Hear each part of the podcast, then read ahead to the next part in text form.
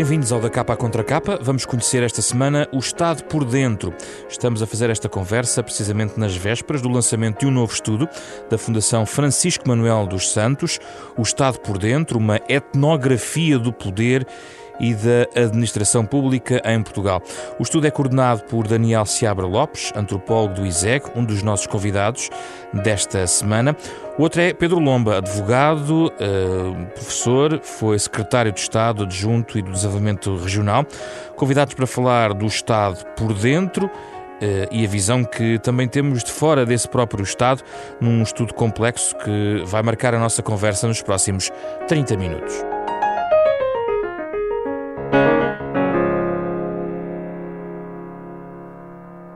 Bem-vindos, eh, Daniel, Pedro Lomba, muito obrigado pela vossa presença. Eh, é um estudo extenso, complexo, eh, muito interessante, diria mesmo, e, que, e cuja, digamos, análise não se esgota de todo num espaço tão curto. Daniel Seabra Lopes, talvez começar pelo início, porque apresenta-se aqui como uma visão etnográfica. Eh, estamos a falar basicamente de um trabalho vosso em três instituições, na Assembleia da República, em dois tribunais de primeira instância e na Agência Portuguesa do Ambiente. O que é isto da visão etnográfica do Estado? Bom, muito bom dia e obrigado pelo, pelo vosso convite.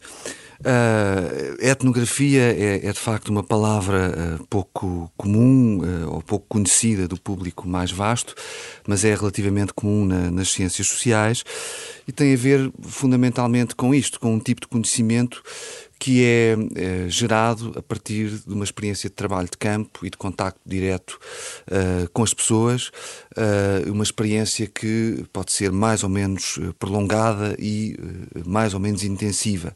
Portanto, neste estudo, o que nós fizemos foi, tanto os elementos da equipa dividiram-se em, em, em pequenos grupos de dois investigadores e foram fazer trabalho de campo nestas instituições que mencionou. Portanto, Quase um ano de trabalho. não chegou, campo? não foi a tanto. Uh, digamos que o, tra o, trabalho de campo foi, sobretudo, teve a duração de meses, não, não tiveram todos a mesma duração.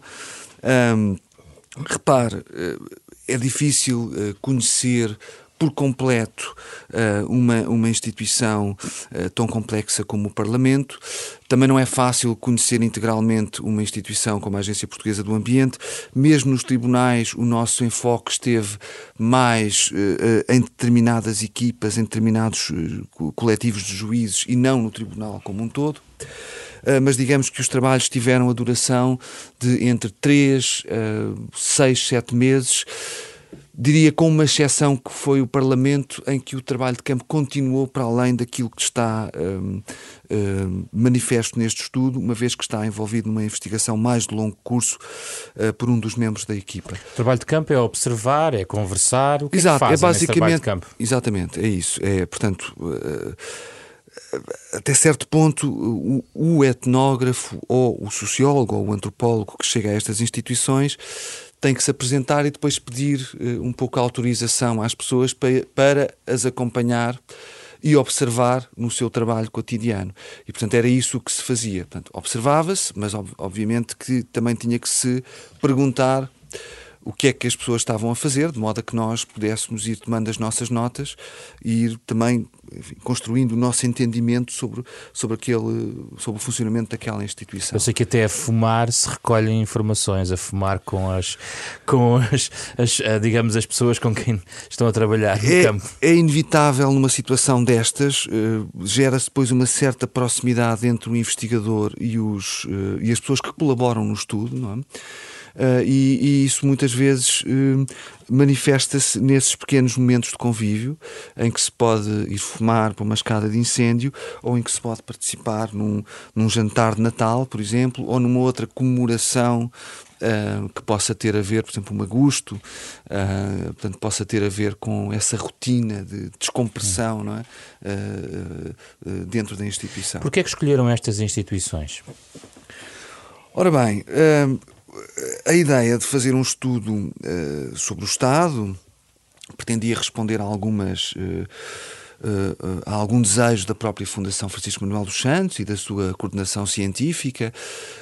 E como pode calcular, o Estado é imenso. são, são, são, são muitas instituições e desde o início que nós sabíamos que não íamos poder abordar senão um pequeníssimo número dessas instituições. Uh, portanto, a ideia seria uh, constituir uma equipa à volta de seis pessoas e fazer três estudos de caso. Achámos que, não havendo propriamente uma tradição em Portugal de estudos desta natureza, nem sobre o Estado, nem sobre as instituições em geral. Achámos que poderia ser interessante começar por algumas instituições mais representativas ou que pudessem ser mais facilmente identificadas com o Estado ou com funções do Estado ou com, ou com uh, poderes do Estado. Não é? Daí a questão do Parlamento, um, como disse há pouco, é uma instituição enorme, mas uh, era provavelmente um bom ponto de partida, onde está em causa um poder de legislar, de fazer leis, mas também uma, um poder de representar os cidadãos na discussão política. O caso uh, depois dos tribunais, repare, os tribunais que nós referimos aqui no plural, porque estamos a falar de dois tribunais, um tribunal criminal e um tribunal de família e menores, tendo em conta aquilo que é o universo da justiça, isto também é uma pequena parte desse universo. Mas os tribunais também representam um poder, no fundo, o poder de aplicar a lei, de julgar situações onde a lei pode estar a ser uh, desrespeitada, o poder de julgar. Uh, e, finalmente, uh, uma, um, um, terceiro exemplo, que é uma das muitas agências que existem atualmente e que, de alguma maneira, faz, tem um papel de intermediação entre de facto o poder do Estado, o poder legislativo, as leis que são feitas no Estado, mas também uh, as instâncias uh, internacionais e as instâncias europeias que com as suas diretivas e os seus regulamentos de alguma forma exigem que, os mesmos sejam transpostos para a regulação nacional. E portanto a Agência Portuguesa do Ambiente desempenha um pouco essa função em tudo o que sejam questões relacionadas com a gestão do ambiente, e em particular com as avaliações de impacto ambiental, que é o que nós uh, estudamos mais neste, neste estudo. Pedro Lomba, temos aqui então uma amostra do Estado uh, e nós poderíamos fazer outro programa só sobre o que é o conceito de Estado, mas não vamos fazer esse programa agora. Vamos só enunciar este tópico relacionado com a ideia, muitas vezes caricatural de Estado, que é a máquina do Estado. O que aqui este estudo mostra são pessoas, as pessoas que fazem parte destas instituições, eh, que o Pedro Lombra conheceu também do lado de dentro, como membro do governo, que, que vê de fora, que tem certamente uma leitura em relação a ela, e até num dos casos mais político, porque também conheceu o Parlamento que é um dos casos aqui. Conhece também o sistema de justiça, portanto está em condições de dar uma ideia em relação àquilo que é hoje a máquina do Estado. Se podemos entendê-la como uma máquina assim fria ou temos cada vez mais que olhar para estes, à lupa para estas dimensões das relações interpessoais, de hierarquias, etc. Bom, bom dia em primeiro lugar. Um dos méritos deste estudo é, diria eu, é esse, é o de um, de nos afastar de uma perspectiva de análise muito abstrata sobre, sobre o Estado, sobre os, sobre os poderes do Estado, sobre as instituições do Estado. De alguma maneira, essa perspectiva é uma perspectiva que, por exemplo, no meu, na minha, nas minhas áreas de estudo, domina completamente as, eh, as, as, universidades de Direito, porque só para lhe dar um exemplo, as universidades de Direito, o Estado é, é exatamente esse, essa realidade abstrata e essa realidade que que, que, realiza funções e nós damos um nome às funções, etc. E depois esquecemos de facto das pessoas que estão concretamente a exercer essas, essas mesmas funções. Um, o Parlamento, dizia o Daniel, eh, exerce o poder legislativo, mas será que os deputados se veem como legisladores? Essa é uma questão crítica de um estudo destes. Ou, ou veem-se de, de outra maneira? O que é que as pessoas pensam sobre o seu papel, sobre, sobre elas próprias. Isso é determinante para um, um, um estudo, um estudo como este. Portanto, eu acho que uh, não há expressão mais, mais uh, enganadora do que, o, do que a expressão Estado nos dias que correm. E até quando se fala, e como sabe, é um tema recorrente no debate público, e em particular no debate público português, quando se fala da reforma do Estado, não há expressão mais enganadora e ambígua do que a expressão reforma do Estado. Porque o Estado é muita coisa. E, e, o Estado, como um estudo destes demonstra, vai desde de instituições políticas, portanto, como o Parlamento, até instituições administrativas, e mesmo esta instituição administrativa é peculiar, porque eles podiam ter ido, por exemplo, ao setor da saúde, ao setor da educação, onde as coisas são muito diferentes. Eu, um dado que eu acho muito interessante do estudo, eu sublinhava este aspecto, quer dizer, como é que as pessoas olham para si próprias, que papel é que acham, e este conceito de papel é um conceito sociológico, corrija-me se, se eu estou errado, é um bocadinho isso, quer dizer, qual é o papel que elas acham que estão a representar? Isso começa logo no Parlamento, logo isso no começa logo, Isso começa logo no Parlamento. Uma das coisas que, os, eu não sou um cientista político, mas uma das coisas que eu aprendi da ciência política que estudo aos Parlamentos hoje em dia é a ideia, por exemplo, de que os Parlamentos hoje em dia são muito menos uh, centros de produção de leis, são muito mais locais de socialização política.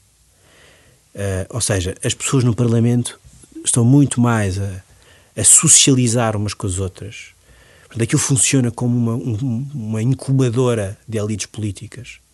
Não apenas deputados, não é? Não Está apenas deputados. Pessoas, disse pessoas. Pessoa, pessoas e, e, neste caso, como políticos. Até repara uma coisa: veja bem a quantidade de pessoas que, por exemplo, saem do Parlamento para as câmaras municipais. Até porque as, as eleições autárquicas normalmente são eleições eh, que seguem às legislativas, são intercalares. Normalmente há esse fenómeno. E, e, não é impossível que as pessoas pensem nos partidos, sobretudo nos partidos grandes, que a maneira de chegar às autarquias é passar pelo Parlamento primeiro. Depois saem, ao fim de dois anos, concorrem a uma autarquia e ficam depois. Mas este estudo traz uma. Alguma insatisfação, algum desconforto de alguns dos deputados que foram ouvidos, inclusive, uh, o choque uh, com a realidade da hierarquia, da disciplina de voto, Sim. do peso entre a liberdade de consciência, entre a, a, a, sua tese individual sobre um conjunto de assuntos e aquilo que a bancada depois vai votar. Isto está tudo nestes testemunhos, eh, Daniel. Tem só a ver com a questão de hierarquia, que é, é, é vincada a questão de hierarquia no Estado, vê-se muito no Parlamento? Uh, sim, quer dizer, no Parlamento eu penso que é sobretudo uma hierarquia uh, de, partido e das organizações políticas, fundamentalmente, pelo menos é isso que sobressai uh, nas, nas intervenções de alguns deputados, nos depoimentos de alguns dos deputados. E depois temos também uma outra dimensão do Parlamento que não é muito aprofundada uh, neste, neste nosso uh, capítulo sobre o Parlamento, mas que eu acredito que venha a ser aprofundada pelos mesmos autores uh, muito em breve, que é, no fundo, a realidade mais burocrática do Parlamento. Porque, na verdade, como disse o Pedro, de facto o Parlamento é muito um local de socialização a vários níveis, de discussão. Uh, e depois, a dada altura, uh, tem que se passar. Uh, eu penso que o Pedro terá disso uma, uma, uma experiência muito mais precisa do que eu saberia dizer aqui. Tem que se passar, tem que haver um momento em que, se, em que o texto tem que de alguma maneira ser afinado e tornado conforme aquilo que são os preceitos de uma instituição como a Assembleia. Portanto, há aí uma dimensão também burocrática eh, que eu não iria chamar hierárquica neste sentido, eh, no mesmo sentido em que são os partidos, mas que de alguma maneira creio que interfere eh, com o resultado final desse trabalho. Mas de facto o Estado podemos dizê-lo uh, dessa maneira. São muitas uh, hierarquias. Uh, repare, acontece o mesmo também no, no, no setor da justiça, que é um setor que está hierarquizado em, em, em tribunais. Aí há semelhanças, não é?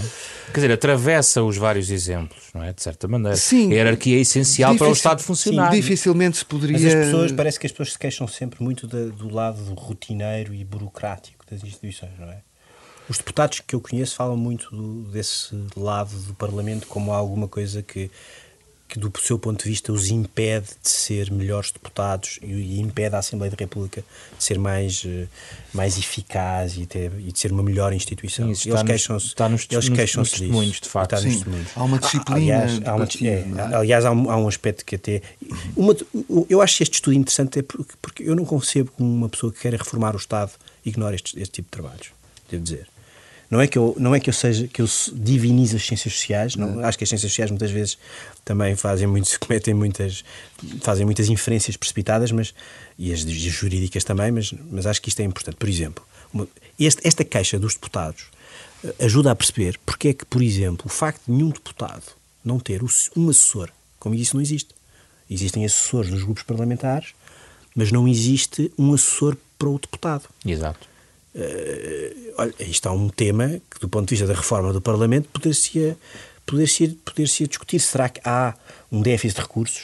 Será que este, este tipo de análise que vocês fizeram mostra que há um déficit de recursos no Estado? Ou então, e até vocês, o Governo não entra nas vossas, eh, nas vossas análises, mas uma das coisas que a mim me fez muita confusão quando, quando estive na política foi a discrepância de recursos que há entre o Parlamento e o, e o Governo.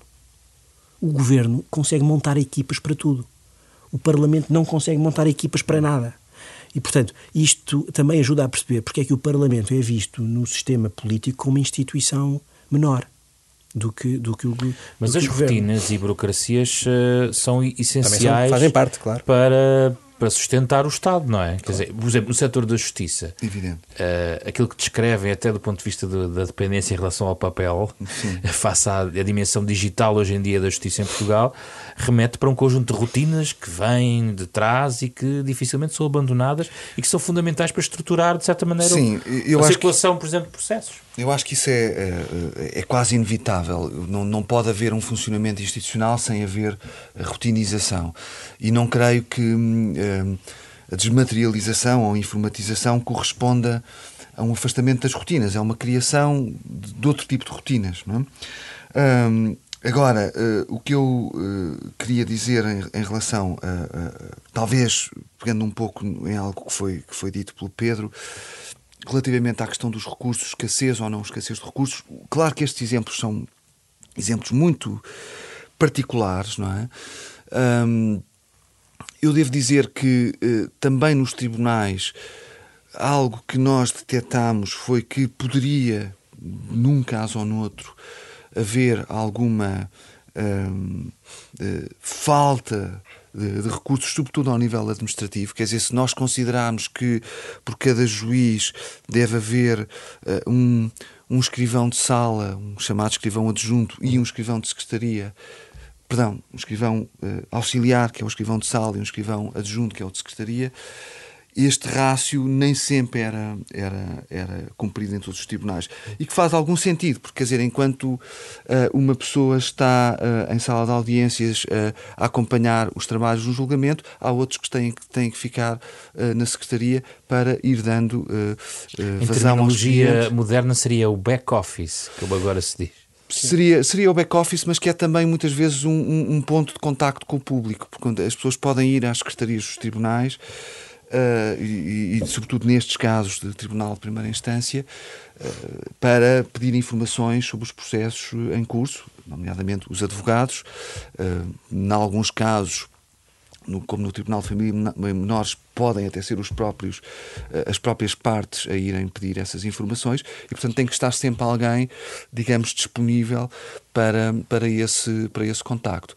Portanto, evidentemente que nós não entramos nessa discussão uh, da reforma do Estado. Sim, que é uma discussão política. Que é uma discussão política e é uma discussão que este estudo uh, não, não, não, teria sim, sim. Uh, dados para, para a fazer. Quer dizer, pode haver aqui alguns elementos, quanto mais não seja, a importância de nós conhecermos um exemplo, tão pormenorizadamente quanto possível as situações para eu, depois podemos falar nas reformas. Se, se, por exemplo, no capítulo sobre o Poder Judicial eu puder concluir que o juiz não se vê, não vê que a função que tem de cumprir, até do ponto de vista constitucional, tenha alguma coisa a ver com gestão.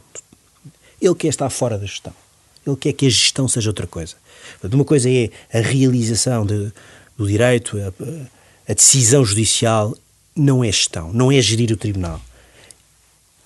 Isto, isto, é, isto é relevante, quer dizer, este tipo de, autoavaliação que, os, que, os, que as pessoas fazem, que as pessoas que estão nas instituições fazem, isto é relevante para eu perceber se, quando olho para os tribunais, devo ou não devo criar ali uma função particular para a gestão dos processos, que é uma coisa que devo que consome, como se sabe, um tempo infinito nas, nos tribunais e até é responsável por, por atrasos que, as, que e pela demora. Que Mas aqui se percebe também o papel de outros agentes, que, de outros nós, agentes. que nós não vemos do lado Isso. Uh, de fora, que tem um papel central na questão da morosidade barra celeridade da justiça, não é, Daniel? Sim. Não, eu acho que o papel o escrivão, do, o, o papel dos justiça, oficiais, é? o papel dos oficiais de justiça é de facto muito importante a esse nível. E a impressão com que eu fiquei, quer dizer, embora se fale muito dos atrasos da justiça, e não vou dizer sem razão, não é? eu fiquei com a impressão, a partir do acompanhamento que fiz, não é, do, do trabalho das pessoas, que a preocupação fundamental era permitir que os processos estivessem sempre em andamento, quer dizer, os processos estavam sempre a ir de um lado para o outro dentro do tribunal. Quando vinham do gabinete do juiz, vinha sempre um despacho ao qual uh, o escrivão depois iria dar seguimento, iria dar uh, cumprimento, e portanto tudo aquilo que era feito ao nível da secretaria era um trabalho de facto invisível mas muito importante, de gestão dos prazos dos, dos, processos, porque tudo na justiça tem a ver com prazos. Não é? Quando se eh, envia um ofício e espera-se uma resposta, por exemplo, de uma instituição de fora do tribunal, ou de um arguído, ou de uma testemunha, eh, tem que se dar um prazo para essa resposta chegar e quem, no fundo, gera, faz. Um, o, o, que se chama eh, o controle destes, destes prazos são os, os escrivães. E uh, daí que nós os chamemos os guardiões do tempo uh, da justiça. Também há aí um lado que pode ser perverso, que remete para a discussão sobre pequenos poderes dentro do Estado. Sim, sim. Uhum. Sim, mas não creio que tenha sido algo que, pelo menos neste trabalho uh, que nós fizemos, que tenha ficado. Também não escolheram as instituições onde, se calhar, onde essas onde essa, Pedro, onde esse, qual é a sua experiência em relação aos pequenos poderes do Estado ou o que pensa em relação a isso? Eu não tenho absolutamente dúvida nenhuma de que um dos problemas que o Estado português tem uh, é um problema de autoridade. E a autoridade decorre da circunstância da decisão poder ser curto-circuitada, digamos assim, por poderes. Mas isso é sobretudo em determinadas áreas. Dizer, há determinadas áreas onde isso é, é mais visível do que outras. No caso da justiça é difícil... Em que área, por exemplo? No, na administração central. A administração central, a administração ligada à educação, a administração, a administração da saúde. Então, na administração da educação isso é, isso é muito visível. Portanto, a complexidade... Aí há uma verdadeira máquina, de facto. Que esmaga... Que pode esmagar... Que, o, o, o, reformas. Também. Eh, pode esmagar reformas, pode esmagar, desde logo, a autoridade que o responsável político tem. O responsável político pode ser a pessoa mais fraca de uma, daquela organização. Não tem informação, não tem não controla a execução das, daquilo que decide, não tem poder, muitas vezes, sobre uh, as pessoas, uh, não os pode despedir, por razões que também decorrem, como se sabe, da, da própria natureza do vínculo público. Quer dizer, Portanto, temos a, a conjugação a, dessa estrutura já existente com uma que também, no fundo, também acelera o funcionamento da instituição. Portanto, temos aqui duas experiências. Como é que a reforma do Estado, tal pensada com base nestes relatos, como aqui concluímos que é relevante, pode casar estas duas dimensões de, pelo lado, acabar com os curtos-circuitos, mas, por outro lado, promover mecanismos que, que façam as instituições do Estado funcionarem melhor? Pois, eu vejo este estudo como. Este estudo tem um valor informativo portanto, sobre. Uh, para mim é importante perceber, dou-lhe um, exemplo. É, é importante perceber se um funcionário público olha para si como um, como, como, como um servidor do Estado. Isto é, se tem essa relação com o Estado. Isto é, se respeita o sítio onde trabalha. Isso é muito, é muito importante. Se eu concluir que o funcionário público já tem logo à partida uma relação eh, desconfiada, uma relação se acha que foi desvalorizado, se acha que, que, que hoje em dia no panorama profissional foi, foi esquecido, etc. Isso condiciona completamente as abordagens políticas que eu tenho que ter. Eu acho que o maior risco é nós termos, é termos na política pessoas que não fizeram este trabalho, quer dizer, esse é sempre o maior risco. Eu, por exemplo, que querer reformar a administração pública e, e, e, esquecer. Olha, olha, um exemplo muito concreto. Até lhe posso dar um. Lembro uma vez numa, numa discussão em que, em que participei, em que alguém queria acabar. É, é, ou, ou, ou, não queria acabar, punha em dúvida se poderia existir ou não o cartão de identificação dos militares. Os hum. militares têm um cartão de identificação. Hum. Era uma maneira, uma maneira de simplificar, era acabar com isso e, e havia o cartão de cidadão, etc. E alguém lembrou: se se ataca se se, se, se acaba com esse tipo de, de, de, pequenas coisas que os militares têm, ataca-se ataca o ethos, não é? A ética da instituição, quer dizer, os militares, para todos os efeitos, podiam ser uma podiam estar no estudo, para todos os efeitos, veem-se como um corpo à parte. Portanto, está a ver, não, não é possível uh, desprezar este tipo de, de sinais se se desprezar este tipo de sinais, é, é, é, é, ter uma visão aí sim completamente abstrata sobre o Estado. Daniel. Eu queria só acrescentar aqui uma coisa que me parece importante. De facto, no nosso estudo, uma das coisas que nós percebemos, eu percebi isso, com julgo ter percebido isso com alguma clareza nos tribunais, é que as pessoas tinham um sentido uh, da importância do trabalho que desempenhavam e até da missão que desempenhavam. Bom, e aqui nós podemos sempre dizer que, se calhar, a etnografia também só pode ser praticada em contextos onde as pessoas, de facto, aceitem a presença de outros.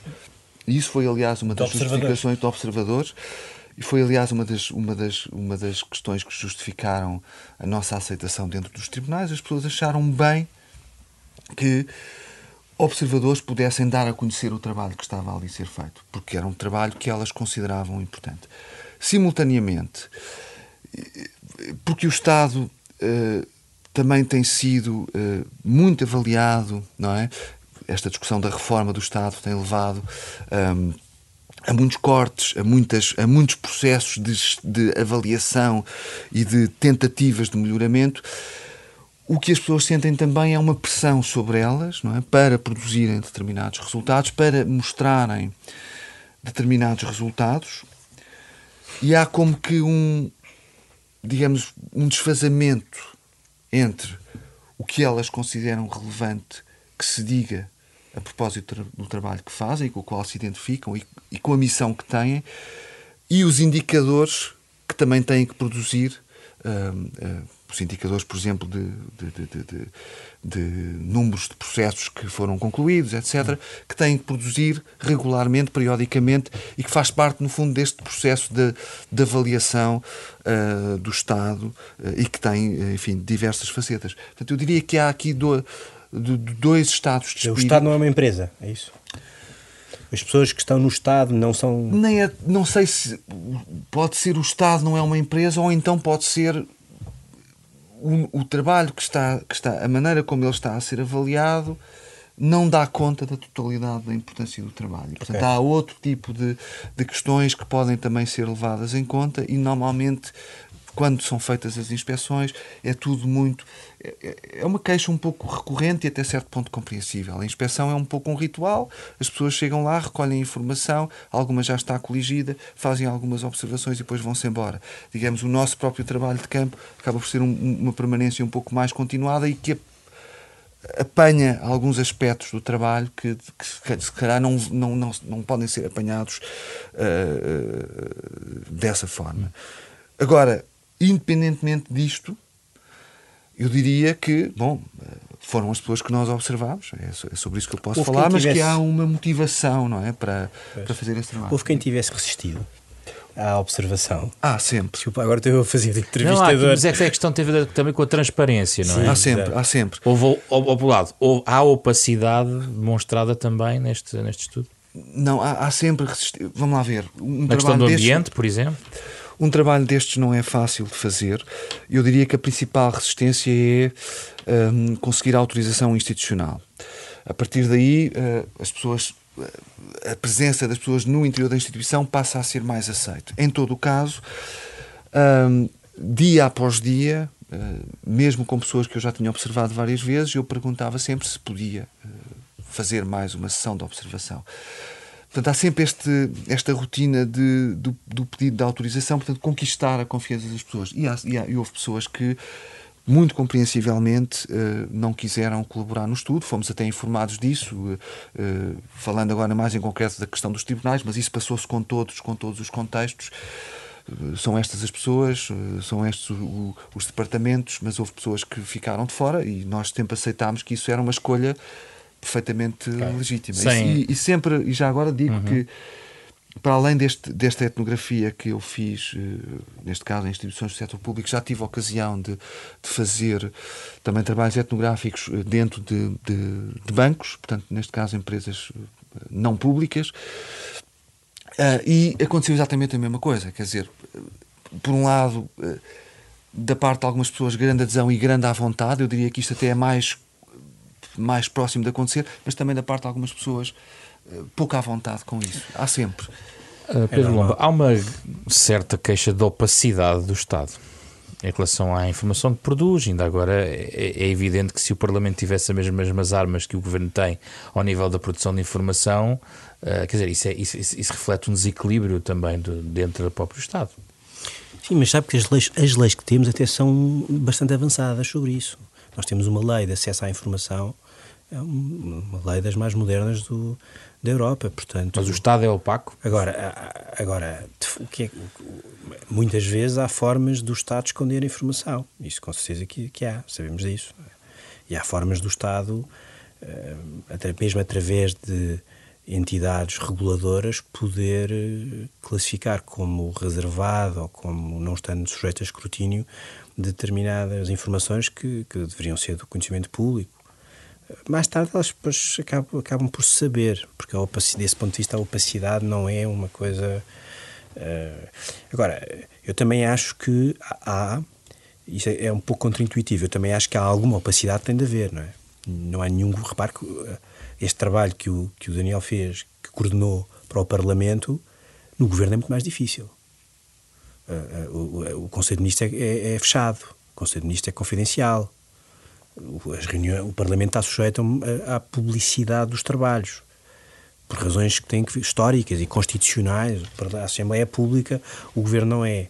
Se o Governo fosse público, não é que, não é que os jornalistas não conhecem, não vão sabendo o que é que lá se decide, mas se o Governo fosse público não funcionaria da mesma maneira. Portanto, as instituições não são necessariamente as mesmas e ambas exigem graus de equilíbrios entre transparência e opacidade completamente diferentes. Agora, a informação que é pública, que nos interessa a nós, que interessa à tomada de, eh, de opinião, de, à tomada de decisões, que interessa à formação da opinião, essa informação, evidentemente que, que relativamente a essa não há razão para não ser para se fazer uma reforma do Estado com base neste tipo de conhecimento desta realidade, como aqui começámos por, eh, por referir, uh, para conhecer também os problemas e a forma como os funcionários públicos, por exemplo, olham para o Estado e para aquilo que fazem, como aqui uhum. levantámos, o que acontece é que muitas vezes a reforma introduz esses testemunhos sobre a forma daquilo que se chama as corporações e barra sindicatos que são, no fundo, uh, interlocutores ou não de posições, de, de, aspirações destes funcionários públicos. Como é que se pode fazer este, esta reforma do Estado com audição, uh, com, com conhecimento daquilo que está a acontecer e, evitar uh, que bata numa parede de corporativismo e, e, e, de, e de reclamação? Pois, aí também temos que tentar perceber o que é que se entende por, por corporativismo, porque, claro, há pouco falávamos da classe dos juízes ou da classe no dos caso da justiça é um evidente. Isso aí é evidente, quer dizer, há ali, é relativamente, mesmo não havendo uma organização, organizações sindicais, mas é, há ali uma homogeneidade uh, que tem que ver com, com, com, o papel que o juiz tem, quer dizer, o juiz tem um papel, um determinado papel na sociedade, percebe? Um, Mas o oficial esse, de justiça esse estudo sobre também tem um papel na justiça tem. e não tem a força, não, não tem a força do juiz. Pois não tem a força. Não tem a força. Não, e não tem a força que tem, por exemplo, um, um funcionário do setor da educação ou um professor. Aí é completamente diferente. Eu, eu gostaria muito de ver este tipo de trabalho, por exemplo, eh, em áreas sujeitas a fortíssima influência sindical, por exemplo, a educação. Acho que seria, seria uma maneira eh, não, não, seria interessante ver, seria interessante perceber que resultados é que, é que, é que dali sairiam. Agora, agora, eu acho que essa questão que coloca, o embate com as, com as corporações, em alguns casos, ele existe naturalmente num país como Portugal, onde, um, onde a solução que as pessoas muitas vezes encontram para uh, se defenderem de um, de um Estado que é demasiado grande, que é demasiado abstrato, é procurarem esse tipo de núcleos de disciplina, de autodisciplina, de auto-organização, que são mais restritos, Uh, e que nos casos são mais fortes, noutros casos são menos fortes. O que leva à última parte, digamos, da nossa conversa, que tem a ver, Daniel, com esta uh, forma como os outros que estão de fora, de alguma maneira, condicionam aqueles que estão de dentro. Uhum. No Parlamento, as estruturas partidárias uh, que eles visitam à segunda-feira, ou até do ponto de vista, de, até da questão salarial, da forma como gerem os próprios uhum. salários. Uhum. Podemos falar, por exemplo, da questão, e eu estava aqui a articular com a questão dos sindicatos, a forma como estes oficiais de justiça, por exemplo, veem o seu próprio papel uh, no setor da justiça. Até que ponto é importante aquilo que está de fora e condiciona que, quem está a atuar dentro do Estado? É, é, é importante, aliás, eh, muitas vezes um, eh, há essa ideia de que um, os trabalhadores do Estado, há representações muito firmadas sobre o que são os, os trabalhadores do Estado, é?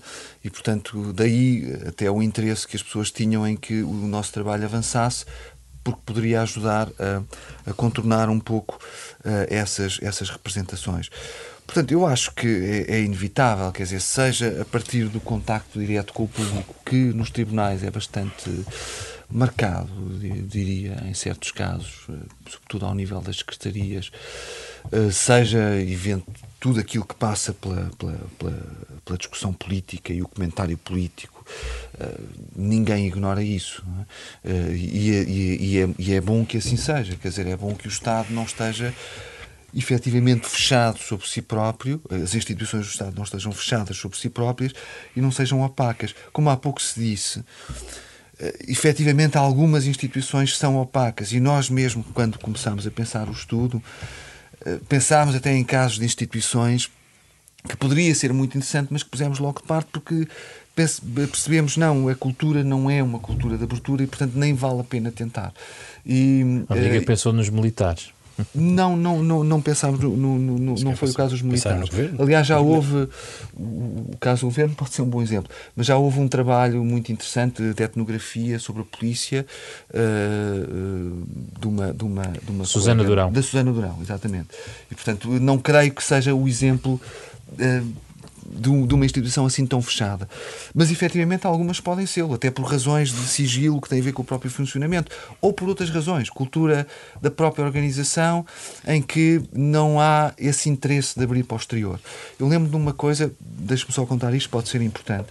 Um, quando eu estava a fazer as primeiras abordagens no, ao mundo do tribunal, eu contactei com uma pessoa que era um procurador do Ministério Público, uh, aliás, a porta até foi por via do Ministério Público, a quem apresentei o, o, os objetivos do trabalho. E essa pessoa seria, digamos, o, o procurador responsável por, por, coordenar a parte do Ministério Público num, num dos tribunais. E ele disse-me que não havia nenhum obstáculo em relação à, à, à, investigação, teria que pedir uma autorização superior, mas uh, iria fazer todo o possível para que essa autorização fosse concedida. Mais tarde, essa pessoa mudou de sítio, portanto, quando nós começámos o trabalho de campo, ela já não estava lá, mas transmitiu a mensagem a quem lhe sucedeu.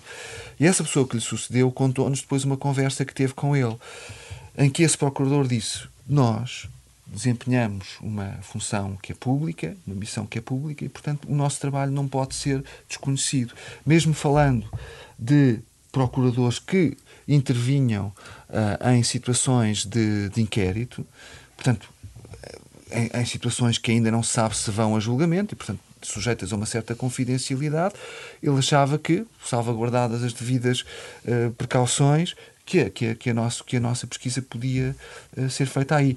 Agora, não é um tipo de postura, era aqui que eu queria chegar, que se calhar nós possamos dizer que é uh, característica do Estado como um todo, não é? Pedro Lomba, a fechar, do tal lado de fora estão os média também. Para, para fechar com esta nota em relação aos média, na, no, no, capítulo sobre a política é bastante evidente o peso dos média, no Parlamento, no caso, uh, vertente. Uh, como é que vê esta, a forma como os média condicionam o Estado que temos? Eu sei. É, essa é uma pergunta que, se calhar, quem devia responder era está desse lado. Mas uh, a relação, em determinadas instituições, a relação com os, com os média é absolutamente decisiva para, para o tipo de política e o tipo de Estado que nós temos. Um, no Parlamento isso é muito visível. Uh, eu sou crítico, confesso, de de uma certa uh, tendência. Eu queria ser bem interpretado sobre o que vou dizer. Quer dizer, às vezes parece-me que há proximidade a mais entre uh, estas pessoas que estiveram a ser ouvidas neste estudo, no Parlamento, estes políticos e os jornalistas. Um, há canais de comunicação que são, que do ponto de vista de ambos os lados, podem ser facilmente. Um, podem gerar equívocos, podem gerar. e não raramente surgem problemas por causa disso. Com custos tanto por um lado como para o outro. Mas tem tido benefícios para ambas as partes, provavelmente. Benefícios que são muito circunstanciais. Um político pode achar que eh, a relação com o jornalista X ou com o jornalista Y eh, podem ser relevantes para a sua ascensão imediata, para a sua ascensão conjuntural. O jornalista pode também achar que esse acesso que lhe foi facultado pode uh, uh, também ter o mesmo efeito, mas Pois a questão, pode acontecer. O impacto é que torna às vezes muito artificial. Mas pode tornar e, muito artificial. E de uma forma bastante coreografada o debate político. Quando nós isso, analisamos é claramente neste, neste estudo também aquilo que talvez os jornalistas e os políticos saibam, mas agora está num estudo, é de que há diferentes camadas no Parlamento Sim, e de facto uma coisa é o plenário, outra Sim. coisa são as comissões. As mesmas comissões. Eles no estudo utilizam o conceito de performance política. Às tantas falam na performance política. E é muito, nas comissões se eu estiver a falar com, numa comissão com deputados da oposição, com as câmaras, sem que, sem que o espetáculo tivesse começado, eu consigo ter um, um, um debate que às vezes é completamente diferente. Às vezes até pode ser completamente profícuo. A partir do momento que a Câmara liga que o, que o canal Parlamento começa, começa a performance já não há, eh, às vezes não há possibilidade de nada. Eh, a gente até se pergunta se são as mesmas pessoas que estão na mesma e daí estão tem na um sala. impacto sobre a política que e é isto produzida. Claro que tem um impacto profundo sobre a política. É um, é um grande drama e agora a isto acresce o, o, o imediatismo que, que as redes sociais também trazem. Os jornalistas estão sempre nas redes sociais, os políticos estão sempre nas redes sociais e esse imediatismo já é no, no, na caixa de comentários de um texto das redes sociais. E, portanto, eu acho que isto tudo merece. Eu, eu acho. Eu, eu, naturalmente, eu, isto preocupa-me, como é óbvio. Quer dizer, este, eu acho que é de longo prazo temos ficar preocupados. Terminamos sempre este programa com algumas sugestões de leitura ou outras relacionadas com este tema ou outro. Daniel, quer começar com uma ideia? De facto, muita coisa poderia ser uh, aqui sugerida. Eu vou ficar por um, um pequeno livro uh, publicado em 2013 por uma, uh, uma autora da área da ciência política chamada Mariana Mazzucato. Foi uma sugestão de uma colega minha do ISEG. O livro chama-se The Entrepreneurial State, o Estado Empreendedor. Não sei se existe uma tradução portuguesa, confesso, eu conheço a versão, a versão original.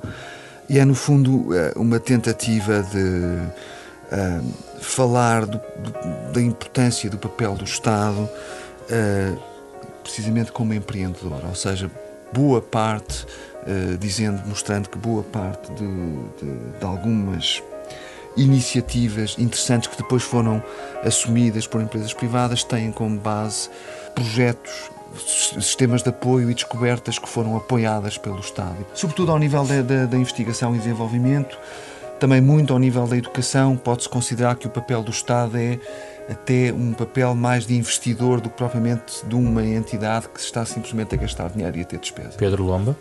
Aqui não era nada fácil pensar em, em sugestões. É evidente que uma, uma série que nós vimos nas nossas, nas nossas infâncias, como o Yes Minister, hum. é uma grande série é também etnográfica, que ajuda a perceber o relacionamento entre eh, assistentes e, assessores e ministros e burocratas e assessores, etc. Eu, eu sempre gostei de ler livros de antigos políticos e não existe em Portugal uma grande tradição de antigos políticos escreverem livros, mas nos países anglo-saxónicos há muito essa tradição. O livro que o antigo, que o professor intelectual canadiano, embora vive residente nos Estados Unidos, Michael Ignatieff escreveu quando deixou a vida política depois de ser derrotado nas eleições enquanto líder do Partido Liberal do Canadá. É um livro que não está traduzido em português. É um livro que se chama Fire and Ashes. É um livro sobre a sua, sobre, sobre muitos dos seus das suas desilusões, dos seus encontros, dos seus desencontros nos 5, 6 anos em que esteve ativamente na vida parlamentar e na vida política num país, apesar de tudo, num país grande como é o Canadá. Muito bem, ficamos por aqui. Obrigado pela vossa presença. O Da Capa à Contra Capa é um programa de debate sobre a atualidade e realidade em Portugal, uma parceria com a Fundação Francisco Manuel dos Santos. Pode ouvir uh, sempre ao sábado, às nove e meia da manhã, de novo em podcast ou em rr.sap.pt, como sempre acompanhados pela música de Mário Lajinha. Ele é o autor deste genérico que está a ouvir. Eu sou José Pedro Frazão, a produção é de Ana Marta Domingos, com o apoio de Carlos Vermelho e André Peralta. Regressamos na próxima semana com outro tema, outra conversa, outro debate.